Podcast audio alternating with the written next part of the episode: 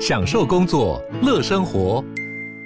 就算不在办公室，也能从容应对线上会议。HP Dragonfly 透过专业的 HP Presence 设计，内建降噪及会议快速键，搭配清晰的 Bang & Olufsen 音效，增强音讯及视讯功能。HP Dragonfly 顶级商务笔电，采用 Windows 11专业版，让您在会议中享有最佳的视觉和听觉品质。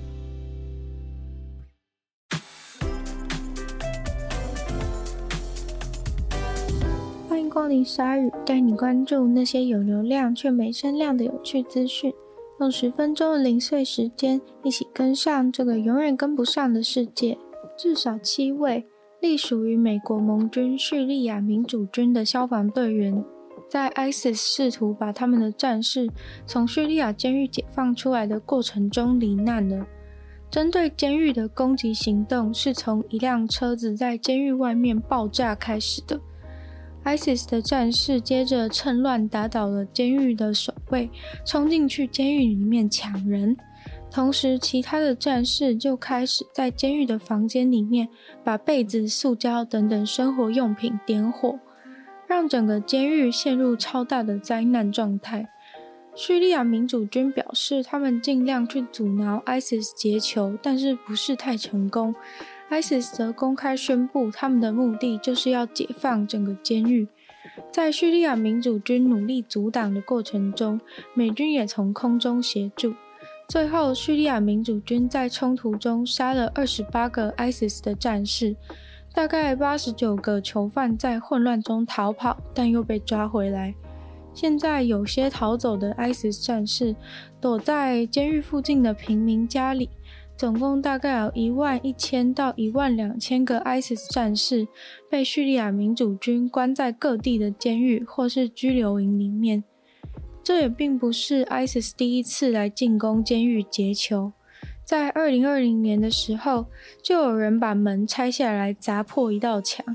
而随着时间，他们的战力也变强了，越来越难守住。虽然他们战力最强的时期是在二零一四、二零一五年，但是在一些大型的恐怖攻击后，势力又有一阵子衰微。这一两年又在成长中。为了重振旗鼓，他们必定会想要把自己的战士抢回来，所以这些攻击监狱的行动肯定会持续发生。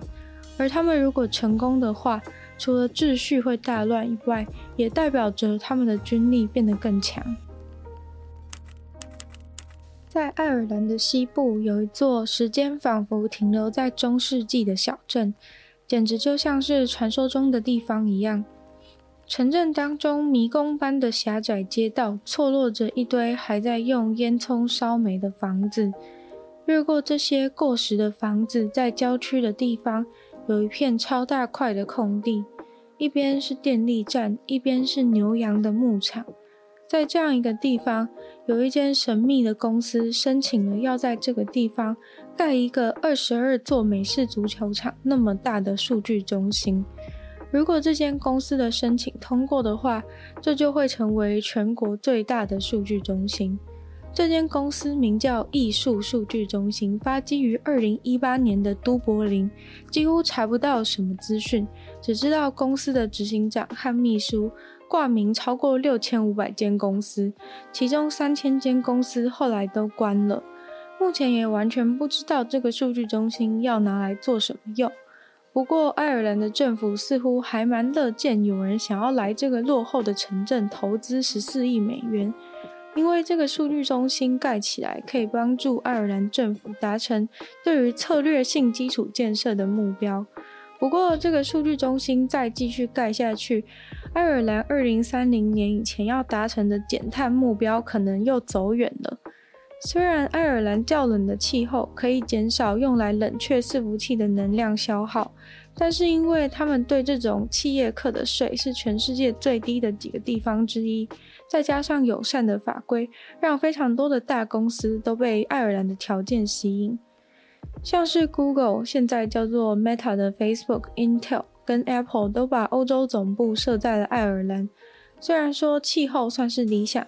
但是大量的数据中心还是非常耗能的，在二零二一年，爱尔兰全国有十七趴的电都是被这些数据中心使用掉的，而这些电力是可以供应五十万的家庭使用。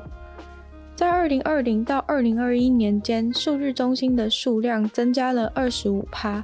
这些数据中心总计占全国一点八五趴的碳排放量。未来数据中心的数量也预计会继续的增加，所以减碳计划实在有点堪忧。而这个小镇方面当然是非常的支持，有这样的数据中心入驻，将会大幅提升该镇的经济，可以制造出两百五十个永久的工作机会，在新建的期间也会开出一千两百个工地缺。虽然爱尔兰的用电量会随着经济成长大幅提升，但是也有人乐观地认为，只要投入更多永续发电的项目，就能够解决这个问题。在荷兰的机场，发现了一个偷渡客躲在一架货机的小轮子里面。这位男子在小轮子里面躲了超过十一个小时，从南非的约翰尼斯堡起飞的时候就躲在里面了。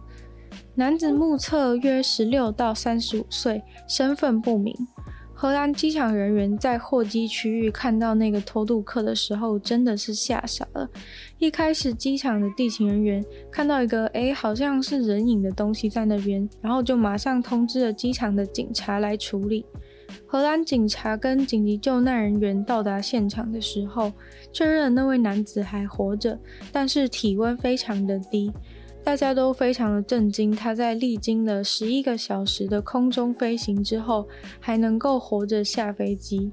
这段路途大概有一万公里，而且是在非常非常低的温度之下。急救人员马上帮他稳定状况，并移送到阿姆斯特丹的医院治疗。当这位男子恢复意识以后，他将会被送往庇护中心。到时候才会确定状态到底是不是需要寻求庇护之类的。约翰尼斯堡到阿姆斯特丹的平均飞行时间就是十一个小时。那位男子躲进去小轮子之前，根本不知道这台飞机会不会直飞阿姆斯特丹。如果到肯亚中途停下来的话，又会多花好几个小时。目前那辆飞机所属的公司。卢森堡空运还不愿意对此事做出回应。加拿大有一所高中是用最近出大事的安德鲁王子命名的。由于美国的法官决定要让这个诉讼继续下去，也就代表这个性侵丑闻已经越来越确定。安德鲁王子高中的校长表示，他们决定要摆脱安德鲁王子的负面名声，重新以一个新的名字来捍卫他们的校风，用足以代表学校的正面形象来取名。当地的居民将会享有这所高中名字的提议权。重新取名委员会里面目前有六位代表，包含了学生代表、学校的教职员，还有当地的社区代表。选出来前三名的新名字将会在交由教育局做出最后的决定。这位六十一岁的王子现在状况真的是非常的险峻，除了确定要进行诉讼以外，最近安德鲁王子的荣誉军阶和慈善都已经被剥夺了。英国皇室也声明，安德鲁王子以后将再也不会在任何公开资料上面以皇族之名称呼他了。这次的改名事件也算是加拿大学校近年来一连串的改名事件当中的其中一件而已。原因是以名人取名的学校实在太多，但是名人的丑闻也是层出不穷。除了加拿大，美国也是类似的状况。很多学校都在忙着为自己找新的名字，像是之前也有另外一位性侵的演员 Bill Cosby 的名字，也都渐渐从校园的一些奖学金啊，或是强项淡出了。